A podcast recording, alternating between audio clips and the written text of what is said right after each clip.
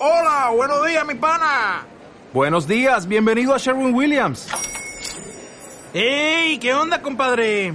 ¿Qué onda? Ya tengo lista la pintura que ordenaste en el ProPlus app. Con más de 6.000 representantes en nuestras tiendas listos para atenderte en tu idioma y beneficios para contratistas que encontrarás en aliadopro.com. En Sherwin Williams somos el aliado del PRO.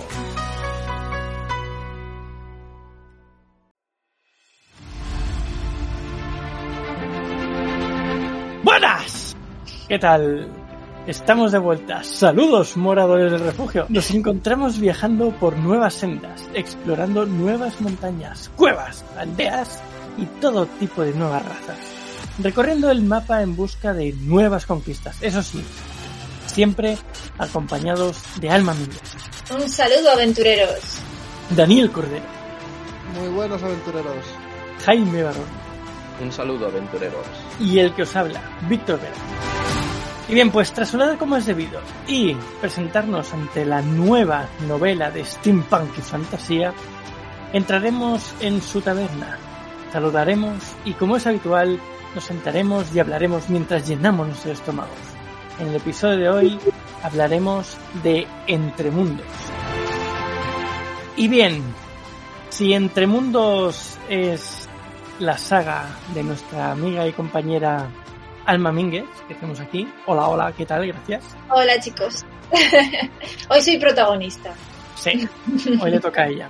Cerramos la temporada pasada con Galdin, Clan Centinela, y abrimos esta nueva tercera temporada, que eso también es importante, hay que darle la bienvenida a esta nueva tercera temporada, en la que traeremos bastantes cositas, a ver si conseguimos sorprenderos. Bueno, sí, como siempre, podéis dar vuestra opinión y ofrecernos o decirnos qué os gustaría que, que tocáramos o que hiciéramos en, en esta temporada.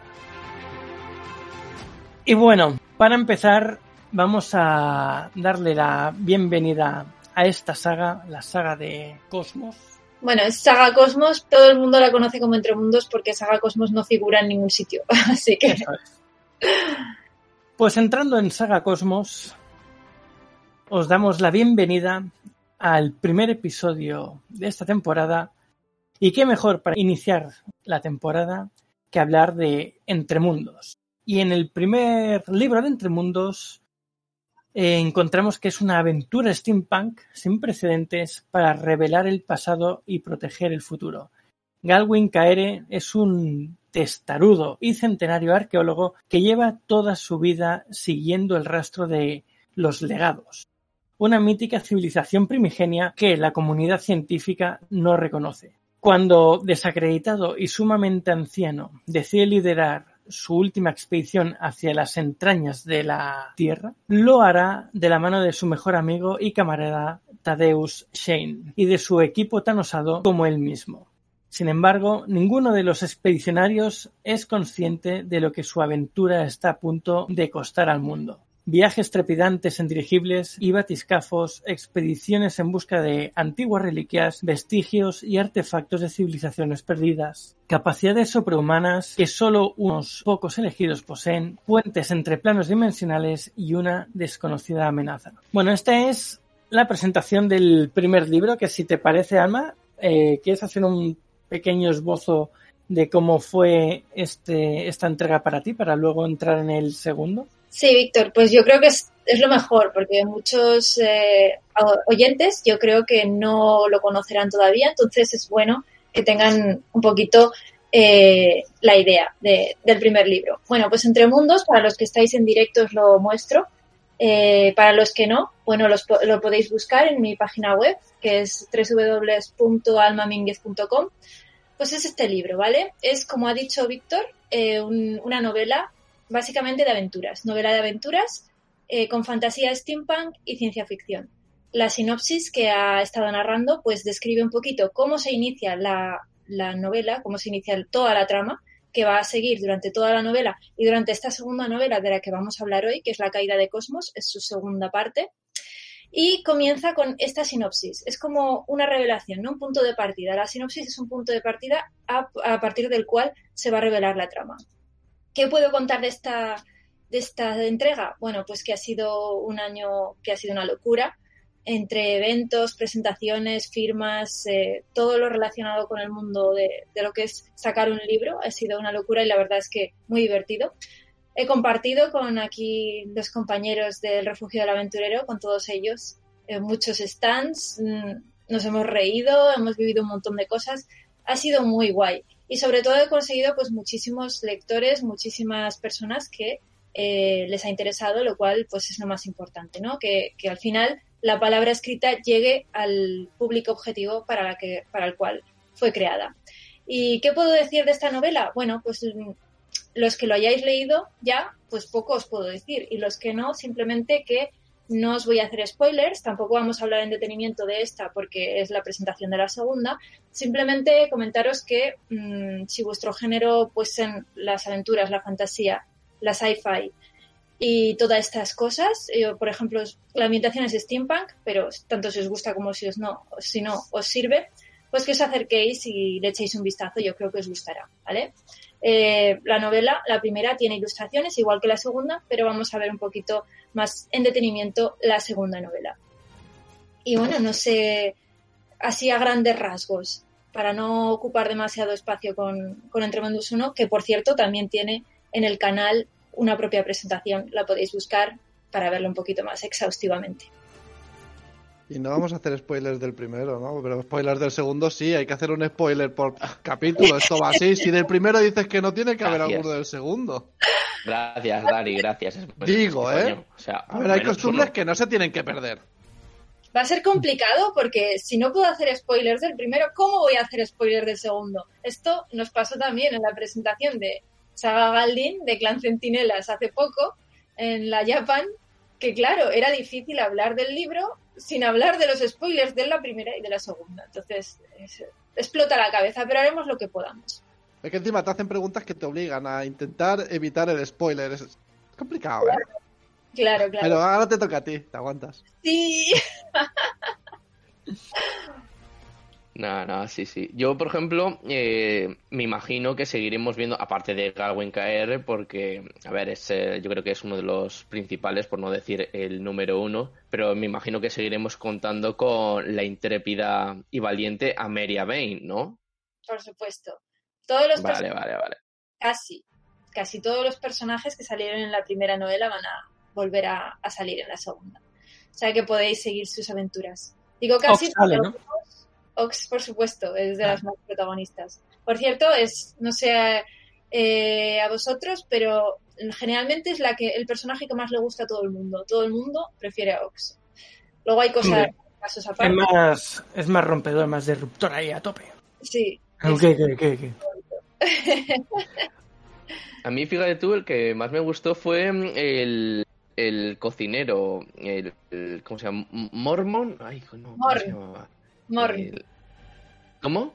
Morn. Morn, eso. Sí, no sé por qué me ha salido Mormon. Pues eh, Morn, a mí la verdad es que ese tío me, no sé, por su aire tan cálido, de su aire de buenón, la verdad es que me gustó mucho, además. Y también su forma de hablar. Pero este hombre es un peligro constante. su manera de hablar, de hablar me lo imaginaba aquí en la cabeza. Madre mía, me, me gustó muchísimo. Sabes que Morn es otro de los que le gusta a la gente. Es un personaje que no es tan principal como otros, porque es una novela Mm. coral, es de muchos personajes, pero pese a no ser tan principal como otros, que ya veréis que en la Mm. segunda parte tiene su buena parte de historia, eso os gustará a los seguidores de Morn, pues es un personaje muy querido. Mucha gente me lo ha dicho que le gusta, pues per- principalmente porque es un personaje de muy buen corazón. Es el típico entregado, que siempre se ofrece a ayudar, que está ahí para los amigos, etcétera. Entonces, eso llega al corazón de la gente. Eso y la forma de hablar, que como bien ha dicho Jaime, habla así, ¿vale? Habla con las R's arras- arrastrándolas. Pues sí, Bueno, sí, sí, no, la verdad, quería- la, la verdad es que sí. Saludar al chat, que está por aquí Chemica, que nos dice que es, a él le gustan fideas. Y también tenemos a Torguest por aquí. que Dice, grande morn. Sí, me consta, me consta que Torres también es un fan de Mor. Fidias, tema. Hay muchos eh, seguidores de Fidias también. O sea, están los que les gusta Ox, también les gusta Fidias. Al que, el que no suele gustar es el pobre Galwin, no sé por qué. A ver, eh, a mí debo reconocer que sí que es cierto que me gusta, pero el tío eh, me gusta sobre todo la relación que mantiene más, eh, no tanto el personaje en sí, sino la relación que mantiene con el resto de compañeros, ¿no? Porque Galwin, a ver, sin hacer spoiler, siento que se va del listillo, es un poco, se va de un poco del, se hace un poco el listillo, ¿no? O me vas a decir que no. Alma, se hace un poco el listillo. A ver, el tío sabe un montón, pero se pasa a veces de la raya y me encantan los toques de atención que a veces recibe. Entonces, porque quizás la razón por la que me gusta esa relación es porque yo también, eh, en la vida real o en la vida imaginaria, si tuviera alguna, era, sería que yo odio, odio a muerte a los listillos. O sea, es que me, sacan de mis casillas. entonces, por esa razón, no sé, esa relación como la plasmas me, gusta mucho. O sea, está muy bien, eh, me parece muy creíble. no tiene tiempo que perder. Le da igual todo. Exacto básicamente es eso, es un personaje que es insufrible. O sea, para aguantarlo es insufrible, no hay quien lo aguante, no hay quien lo aguante, pero es un tío persistente, es un tío que dice yo quiero llegar aquí, voy a llegar aquí, pues porque yo lo digo y, ya está. Entonces, eh, tiene esa gracia. Por eso es los preferidos de la gente, aunque les hace gracia, pero, pero sí. Hmm. Espero no haber revelado nada importante, porque te veo así como diciendo, no reveles nada. Spoiler muy grande ahí para los que no hayan leído la primera, por eso. y sabes cuál es, que tú te lo has leído. Sí, es cierto, es cierto. Yo, yo parto con cierta ventaja. Sí. Bueno, pues así un poquito a grandes rasgos, la primera así para introducir y tal. Y yo hmm. creo que ya podemos empezar a hablar de, de, la caída de Cosmos, que es la presentación oficial de... De hecho, es la primera presentación de la novela, que siempre se hacen muchas, ya sabéis, y al final acabas hablando 30 veces de lo mismo esta es la primera, así que estamos frescos, estamos estamos sueltos, yo por lo menos. Guay. pero estás más suelto cuando ya tienes más, más presentaciones hechas, que te lo sabes como de memoria, ¿no? Ahora es como todo más nuevo para ti también, ¿no? Realmente no, porque eh, cuando ya llevo muchas veces diciendo lo mismo, me rayo a mí misma, porque digo, otra vez. Y si hay gente que lo ha mm. escuchado ya 20 veces y está hasta las narices de que le cuente lo mismo. Entonces, eh, instintivamente me rayo un poco, pero como es la primera, pues nadie lo ha oído, lo ha oído todavía, así que todo bien. Por eso es muy importante tener un presentador, eh, sí puede ser diferente en cada presentación, mm. para, para que pues, mueva la presentación de manera diferente y no sea un copy-paste de las anteriores. Claro pero tenerlo diferente también puede provocar que se repitan preguntas porque no es el mismo que ya sabe que le ha preguntado y manejarlo de otras maneras. A lo mejor siendo todo el rato distintos, te acaban preguntando lo mismo una y otra vez, que es lo que Alma dice que se le acaba haciendo como que se repite. Sí, pero se, se, suelen plantear de manera diferente muchas veces. Entonces hay veces que, que va bien, siempre hay diferencias entre ellas. Hmm. Hmm. Bueno, pues eh, vamos a ver un poquito segundo, ¿no? Hoy no sé si habrá alguien que viene del directo de Instagram, no sé si en el chat, si no, no. Tú estabas en el directo, guay. bueno, pues en el directo ya lo he enseñado, ¿vale? Esto no es súper primicia porque ya hace un rato lo he enseñado en Instagram, pero bueno. En, segunda primicia, ¡tachán! Han llegado hoy las cajas, ¿vale? del libro y sería este para los que estáis viéndolo en el directo, para los que estáis escuchándolo en el podcast, pues no lo veis, pero bueno, lo podéis mirar en diferido en el canal de Twitch o podéis buscarlo en mi página web o en cualquier sitio que, lo veréis. Básicamente este es el libro. Ha quedado súper chulo. La verdad es que muy mm. bien, con todas sus ilustracioncitas y sus cositas. A ver, canal de Twitch, saga-galdin. Exacto. Bueno, pues este será el libro así un poquito a, grandes rasgos, el libro físico. Estoy muy contenta. ¿Cuántas páginas tiene para ir entrando en materia? ¿Cuántas páginas tiene? O sea, esto... Primera pregunta incómoda. Pregunta, vamos a incomodar a la escritora solo para ir entrando en materia. Esto tiene tela porque han salido, literal, 666 páginas. Yo no lo he hecho, mm. ¿No tenías otro número? A lo mejor por eso ha empezado a fallar todo hoy en el inicio, quizás. Oye, oye, muy bien visto, Dani. O sea, muy bien visto. Ojo, ojo. Alma muy callada. ¿Qué probabilidad había de que salieran justo 666 páginas? Yo no lo sé, pero así ha salido. Yo creo que la amenaza del libro ha hecho presa del libro físico en sí y ha salido esa, ese número. Es curioso, es curioso. Que a nadie le asuste, pero, pero es gracioso. Han salido 666 páginas. Tiene menos páginas que la anterior, pero no menos contenido. Os comento, tiene más palabras, hay más, está más, eh, hay más palabras escritas en este que en la primera parte, pero por la edición, porque se ha montado de otra manera y se ha hecho de otra manera, salen unas poquitas menos, nada. Creo que son seis páginas menos, una cosita así. Pero es curioso, ¿no? De verlo. No, no, no, está bien saberlo. Luego también, eh, cuéntanos un poco, porque claro, es importante también la mm, es, el escoger la portada y sí que es cierto que los días antes nosotros nos, eh, nos enseñaste unas cuantas opciones.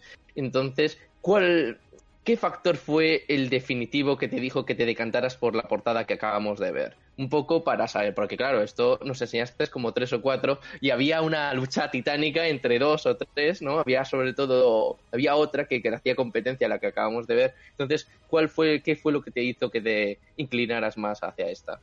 Vale, esto que comenta Jaime es, es muy cierto, porque básicamente con el maquetador, de, con el diseñador de portadas, pues estuvimos viendo los colores que podían quedar mejor. Este que, que se ha quedado, que es este tono que es como malva con, con negro, que es el color del, del universo, y azules y rojitos, este es el que se ha quedado y es el primero que montó el, el diseñador. Y ya se me quedó. Mm, Me gustó, me gustó cómo quedaba. Y luego montó dos más de, en otros tonos que también quedaban muy bien, la verdad. Y entonces, ¿cuál fue el factor que hizo que terminase así? Pues que se lo mostré a variadas personas y casi todo el mundo prefería este. Entonces, yo me debo a mi público, así que es lo que hay. Eso y que da un poco de contraste con el primero, porque si los veis juntos, eh, había otra versión que se parecía mucho al primero y entonces no hacía contraste, pero juntos, tachan, quedan súper, súper bien. ¿Veis? Sí, sí, no, la verdad es que sí. Entonces, eh, yo creo que hemos, eh, hemos hecho un acierto, la verdad, en, la elección de portada. Entre mundos, la caída del cosmos. Cuando las luces convergieron sobre la cúpula celeste, la tierra y el océano bramaron un lamento tan largo como los siglos. Aquel desastre fue conocido como la fractura. Hoy, mientras los ecosistemas cambian lenta pero inexorablemente y extrañas brechas hienden la realidad, la certeza de una extinción en masa se hace tangible. Las civilizaciones penden de un hilo y solo resta una pregunta. ¿Puede la voluntad de un mundo detener lo inevitable? Embarcarte en un viaje contrarreloj por la tierra, mar y aire a bordo de dirigibles, aeroplanos y navíos. Más allá de grutas, ruinas ancestrales y vestigios del pasado remoto. A través de realidades que desafían el tiempo y el espacio, hacia lugares a los que nadie ha llegado jamás. Yeah. Esto Bueno, es la- Bueno, bueno. Bien, Sí, sí, sí, sí, increíble, ¿eh? muy bien, Víctor para hacer audiolibros. Sí, a favor. sí, sí. Yo quiero audiolibro de Víctor. Me falta aprender sí, a respirar mientras Víctor- leo. Víctor como podría trabajar ahí de audiolibro y en ese y como narrador omnisciente al estilo Sin Bin en, en- en la serie de, de Roma, el Imperio Romano, va poniendo su voz grave. En ese momento todo estaba callado y tranquilo, pero un instante después estalló la gran guerra. Sí, sí. No, pero muy chulo, ¿eh? Me ha gustado mucho oírlo, ha quedado como súper potente y profundo. Me ha encantado. También puedo hacerlo más grave, hacia lugares a los que nadie ha llegado jamás. Eso tendrás que practicar esas voces para cuando interpretes a los personajes en el audiolibro, darles una tonalidad distinta a cada uno, tío, ¿eh? Ese es el plan. Pues tienes trabajo, ¿cuántos? Puedo decir, hacia lugares a los que nadie ha llegado jamás. No, no, en élfico, Víctor, hay que hacerlo en élfico la siguiente vez. Ostras, en élfico, ¿eh? Ahí ya requiere un estudio largo, ¿eh? Sí, sí, sí, sí, sí. Bueno, pues explícanos, explícanos que cómo, cómo ha sido esta segunda entrega. Que, porque también podemos decir o explicar que en principio iba a ser solo dos libros, aunque rápidamente dijiste que va a ser que no y, y serían tres. Pero explícanos, ¿cómo, ¿cómo fue esto? Vale, en, iban a ser dos, iba a ser biología, ¿vale? Desde el principio tenía pensado eso y lo peor es que fui contándolo a los cuatro vientos que iba a ser una biología. Y después, un día cualquiera tuve que retractarme públicamente y pedir perdón y decir, lo siento, y no, ya no van a ser dos, van a ser tres. Porque ¿Pero alguien te creyó que iban a ser dos? O sea, excepto tú, ¿alguien más creía que iban a ser dos? no sé, pero yo me lo creía, de verdad. Yo pensaba que sería capaz, pero no. O sea, además es curioso porque, claro, nosotros estamos siempre en contacto, ¿vale? Y cuando estaba escribiéndolo, yo les decía, decía aquí en el grupo de, de WhatsApp de- del Refugio del Aventurero, oye, no creo que pueda hacerlo en dos libros. Y así avanzaba. Y digo, uh, esto, va- esto pinta mal. Y, y me acuerdo que Dani me decía, es que no lo vas a hacer en dos libros. Y yo, que sí, que sí. Y al final no se pudo, no se pudo. Y esta es la historia de eh, cómo pasó de ser biología a trilogía. Pasó a ser así porque no podía ser la historia contada en dos libros, imposible. Habría sido todo súper precipitado, se habrían quedado muchísimas cosas en el, eh, en el tintero, las tramas no habrían cerrado bien. No, yo creo que un autor tiene que dejarse un poco llevar por, por lo que le diga el- la historia. Eso o hacer que el segundo libro tenga 1500 páginas, que también vale. Sí. Al, al lector le da algo, yo creo. No, también puede decir que es una biología con un DLC. No pasa nada. Claro, claro. Sigue siendo una biología.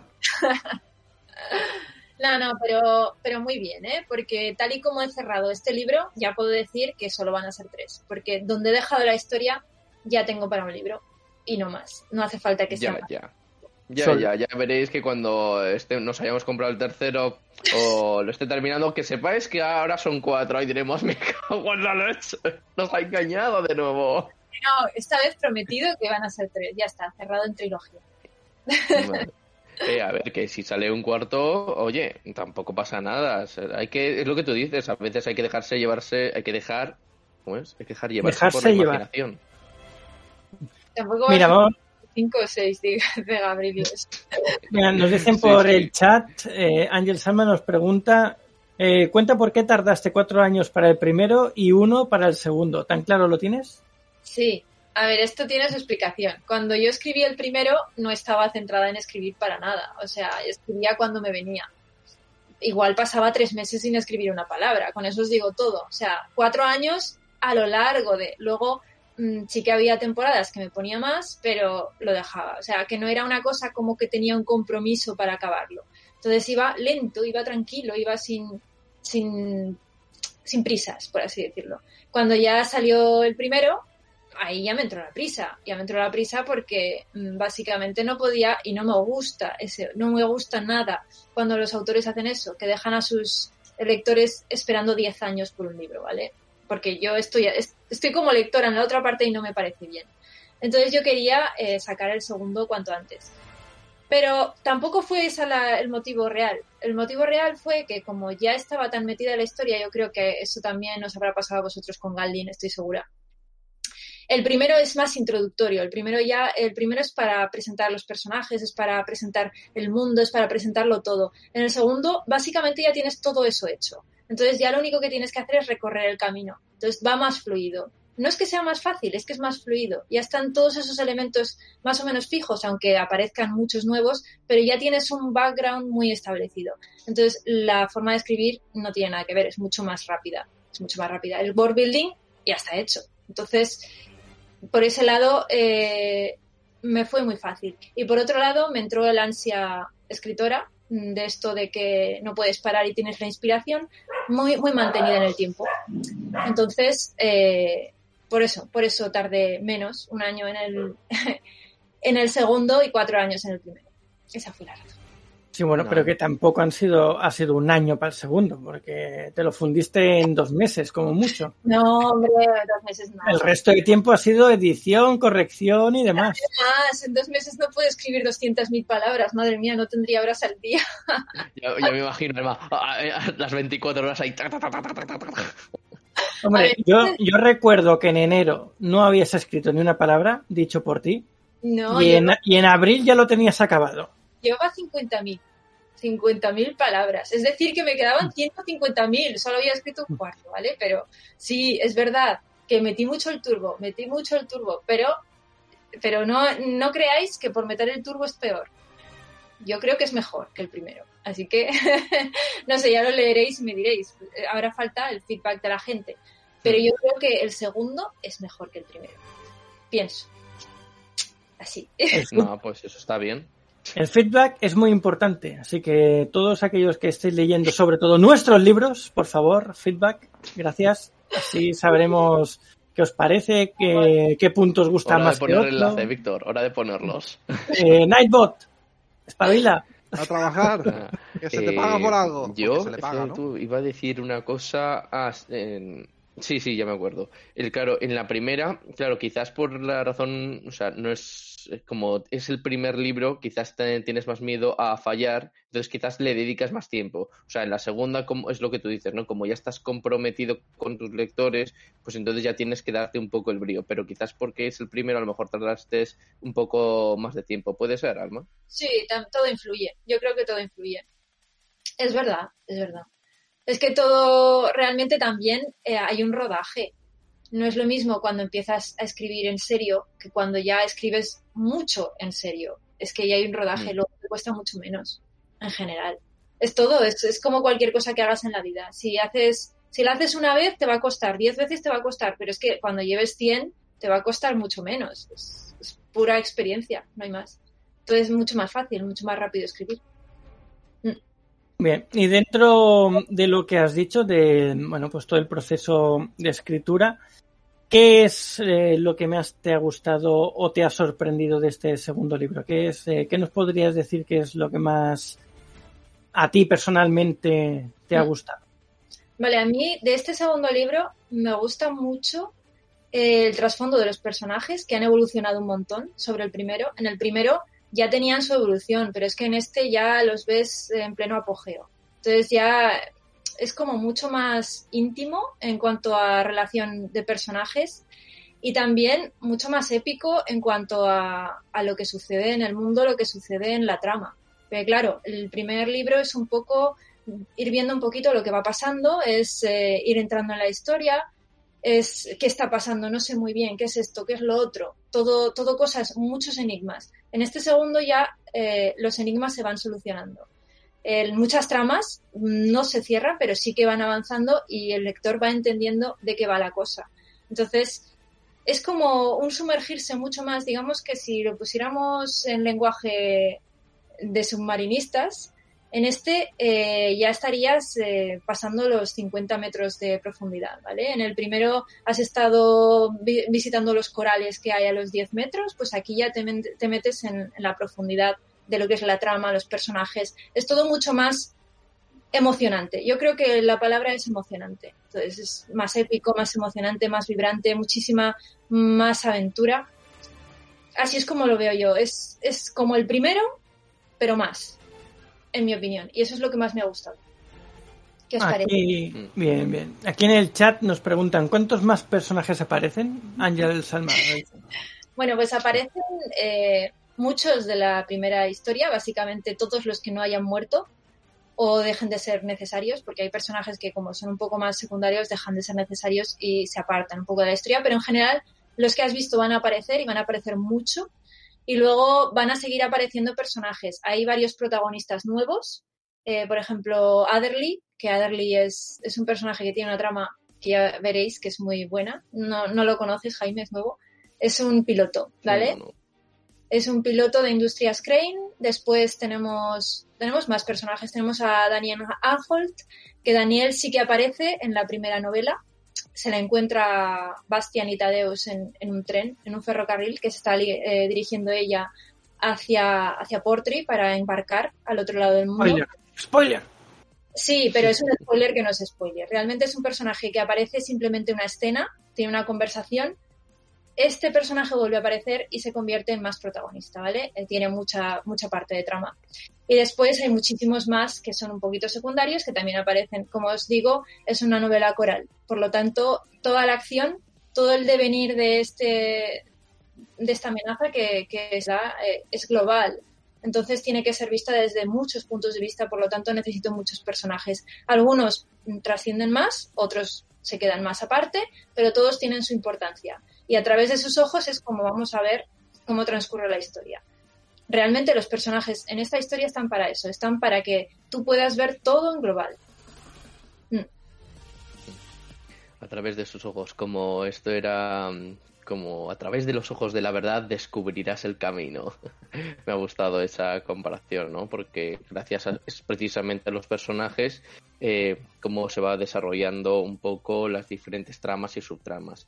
Eh, claro, hay muchos personajes, como has dicho, eh, ¿cómo consigues mantener, es decir, eh, cuando hay más personajes, claro, más difícil es mantener eh, la historia en sí, porque como que cada uno, tiene, o sea, tienes que tratar de conseguir que todos tengan su parte de acción, su parte, sus propios papeles. ¿Cómo al final consigues tú de que ningún personaje se te caiga? Porque a veces cuantos más personajes, más personajes hay, puede ser que a lo mejor uno o dos veas que como que se te caigan de interés. Bueno, simplemente porque los personajes no salen a no ser que sean necesarios para contar algo. Entonces, no saco a los personajes simplemente para que, para que salgan o para que, hoy me apetece que se vea de este personaje. No. Si sale es porque tiene que contar algo necesario para la historia. Entonces, como es algo necesario para la historia, normalmente es interesante. Él se ve, es una, realmente es una novela, las dos, es una novela de supervivencia. Entonces, los personajes se ven abocados a, realizar cosas que no quieren, se salen de su zona de confort, eh, están sometidos a muchos peligros, a muchas tensiones. Entonces, esta misma tensión que, que los mantiene siempre en vilo realmente refuerza a estos personajes porque es mucho más entretenido siempre ver eh, personas que lo están pasando mal, por así decirlo, que personas que están en su casa jugando a un juego, ¿vale? Eso es así, el, el interés va por ahí. Entonces, ¿cómo hago que no se caigan? Claro, claro. realmente no busco que no se caigan, simplemente busco que cuenten su historia. Si la historia tiene sentido y, y, es entretenida y es atrapante, el personaje también lo será, por ende.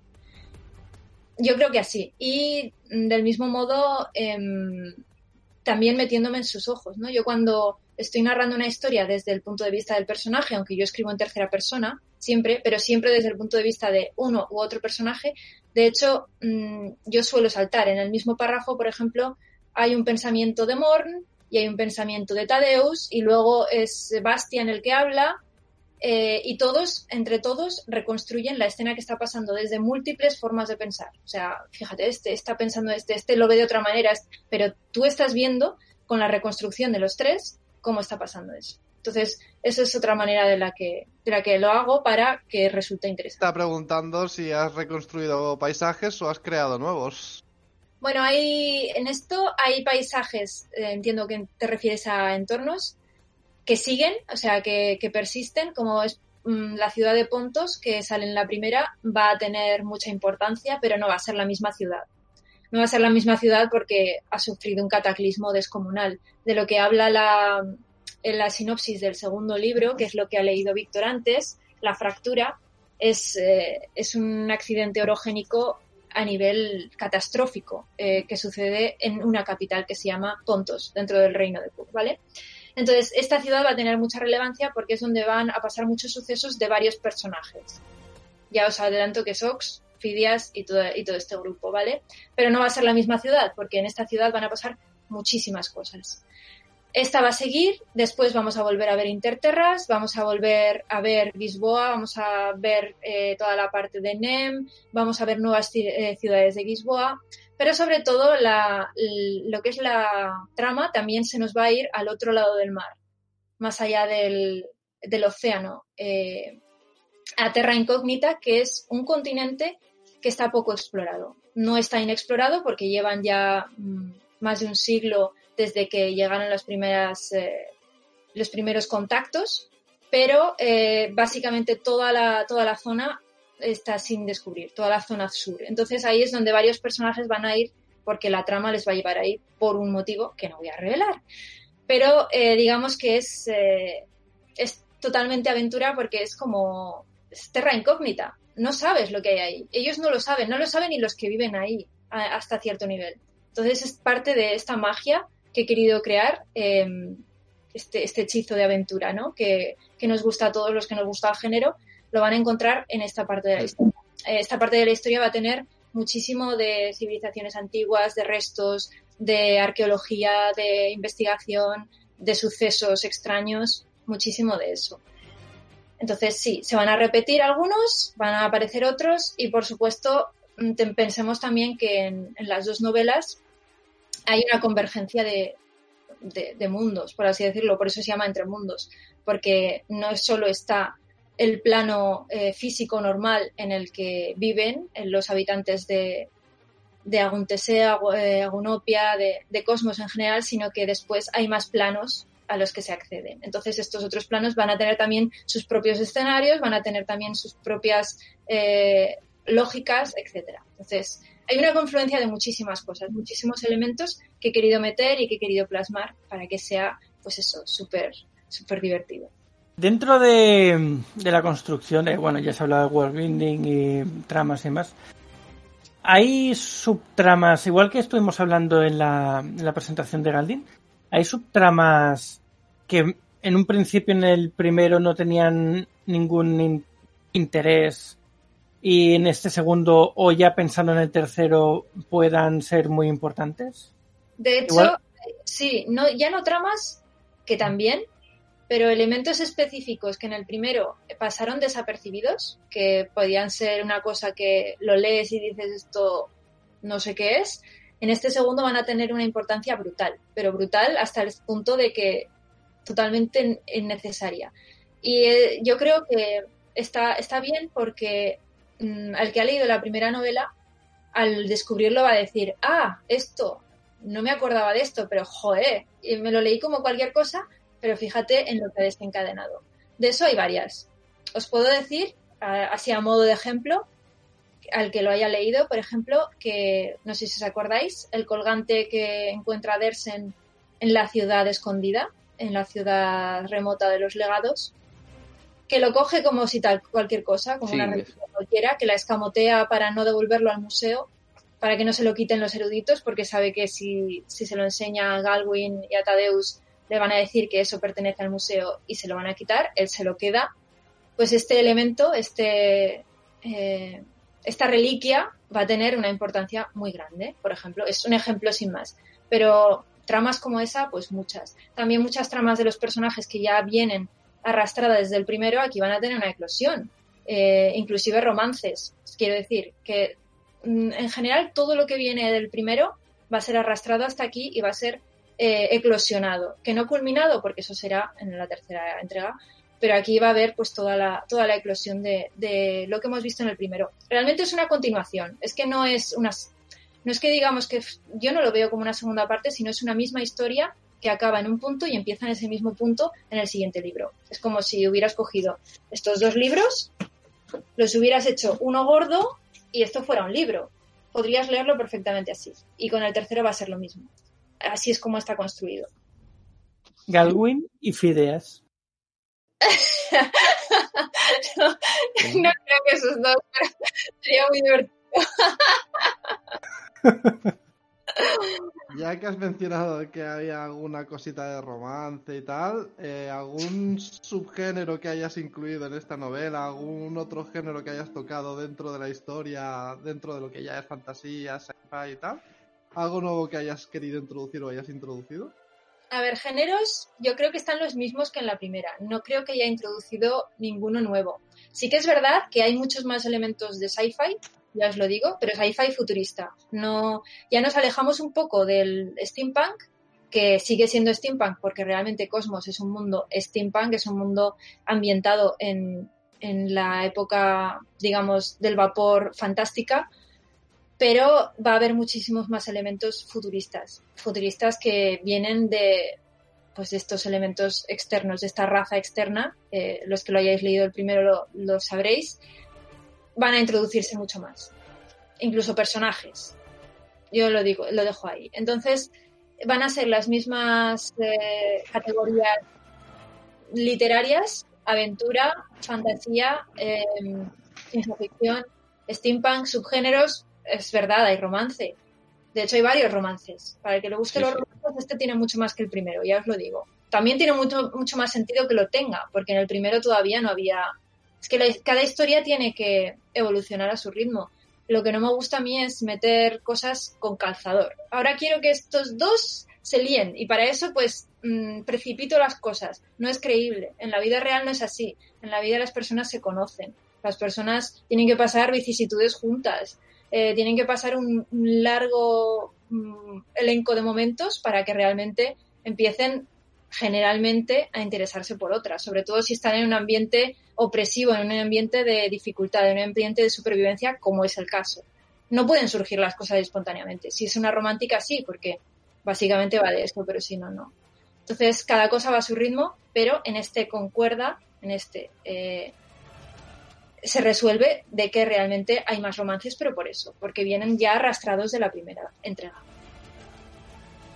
Sería de una novela sin salseo. Claro, Alma, a ti el salseo te gusta bastante. Entonces, una novela, tu novela, claro, el salseo estaba incluido. Hombre, el salseo mola siempre, pero no solo el salseo romántico, el salseo en todo, porque igual que hay muchos romances, bueno, hay, no hay muchos, hay un par, no hay más. Bueno, hay tres.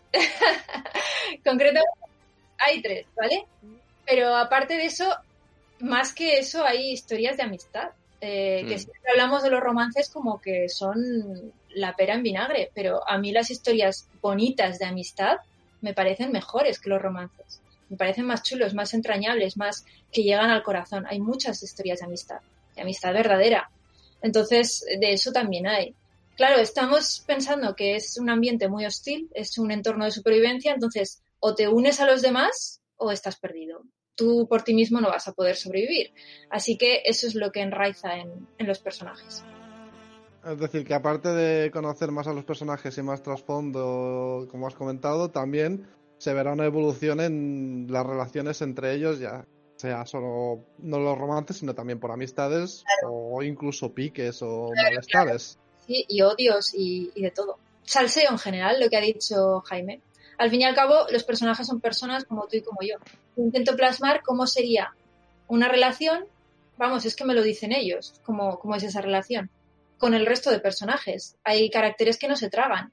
Entonces hay personajes que entre ellos no se tragan, están siempre a la gresca, es lo que hay. Es, es así, es como la vida misma. Y si tienes, es como un compañero de trabajo que no soportas, pues es que tienes que aguantarlo te guste o no, y vas a tener roces, pues es, es, la, es lo que hay. Pues en las novelas igual. Pues sí, nada, con la vida misma. Sí, sí. Bueno, eh, tenemos otra pregunta del chat, si, eh, si os parece. La hacemos rápida y vamos. Hacemos un pensamiento. Bueno, y nos pregunta Ángel Salma: ¿Tenemos algún malo más? ¿Malísimo? ¿Terrestre? Sí, se refiere a terrestre porque el malo malísimo no lo es, pero no es un, una, un, un ser en sí mismo. Es una amenaza. La amenaza global es una amenaza global. Ya está. Ese es el, el mayor eh, enemigo que hay. Pero como es algo muy difuso, es algo que va pasando, es algo que nos afecta a todos, sí, evidentemente hay, hay malos per se, hay malos humanos, hay malos, malas personas como encontramos en la vida también. En el primer eh, libro, quienes lo hayáis leído, recordaremos, por ejemplo, a Zulu. Eh, en este caso, tenemos a otro Zulu, que no es, es diferente, pero eh, también va a dar el mismo, el mismo mal. Este, en este caso sería el varón Arabastra, ya lo conoceréis, a ver qué os parece. Es, es, un personaje muy divertido, muy divertido. Y luego tenemos otros. Tenemos, eh, por ejemplo, otros personajes como Ivory, que sale en la primera novela, que es la asesina, es una compañera de, de Fidias, y esta también va a tener, va a dar, va a dar, va a dar que hablar. Y hay otros. Hay, realmente hay personajes que son de alineamiento malvado. Entonces, simplemente resuelven las cosas de otra manera, eh, tratan de aprovecharse de otra manera de la situación. Entonces, eh, no es que sean malos en plan Sauron, no. Simplemente son personas, son personas que, que hacen cosas malas y que te afectan a ti. Te afectan a ti como personaje y ya está. Hay varios de esos, hay varios. Como tú has mencionado, como en la vida real, te puedes encontrar gente que se aproveche de situaciones y otros que quieran colaborar por solucionarlas. Claro, es, es exactamente eso, exactamente eso. Y a lo largo de la novela hay muchos de eso. A ver, debo decir que hay más, muchos más personajes eh, bondadosos, más personajes buenos, ¿vale? No bondadosos, sino buenos, de alineamiento bueno, pero es normal, en la vida normal también. En la vida normal, normalmente la gente somos buena gente, no vamos por ahí clavándonos un cuchillo en la espalda ni nada por el estilo, ¿vale? Bueno, en la política yo ya no sabría decirte, ¿eh? O sea, hay mucha hay mucha puñalada trapera. Pero sí que es verdad que encontraremos situaciones muy difíciles en las que la gente se comporta como puede. Por ejemplo, la- el principio de la novela em- empieza tras el cataclismo que se produce en el final de la primera. En este cataclismo, imaginaos la situación, es un terremoto de magnitud 8 que ha reventado una ciudad entera, eh, cantidad de gente atrapada, mu- muertos, familias mm, perdidas, gente que no tiene recursos, todo esto. En este ambiente, pues, ¿qué pasa? Pues que al final pues aparece el pillaje, aparecen personajes que igual les tienes que disparar con la escopeta, como sucede, ¿vale? Y situaciones así hay, hay varias, hay varias, porque ya os digo que es una Hay que defender lo suyo. Bueno, y tras este gran spoiler del final del primer libro, Bien, bien, magnífico. Seguimos hablando, spoiler al final del segundo. ¿eh? sí, sí, sí, sí, ¿Cómo acaba el tercero? correcto. Pone fin. Pero fin, exacto. Exacto. Fin de end. Bueno, pues tras este esta gran noticia de, de algunos párrafos de, un primer libro. Bueno, vamos a, ir despidiendo. Eh, nada, al principio deciros que gracias a todos los que estáis aquí de nuevo en esta tercera temporada, eh, abriendo temporada con eh, este gran segundo libro de, Alma, Entre Mundos, la caída del cosmos. Y nada, tras tanta charla y llenar nuestros estómagos de deliciosa comida y bebida, abandonaremos la cantina en busca de alguna otra aventura. Pero no antes de deciros algunas de nuestras redes sociales y el email para contactarnos. Podéis escucharnos en directo cada semana en nuestro Twitch, donde grabamos el episodio a las 7 de la tarde ahora, todos los viernes.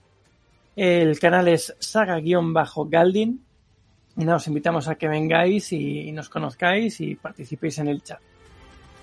Después tenemos nuestro servidor de Discord, que es Saga Galdin, todo junto.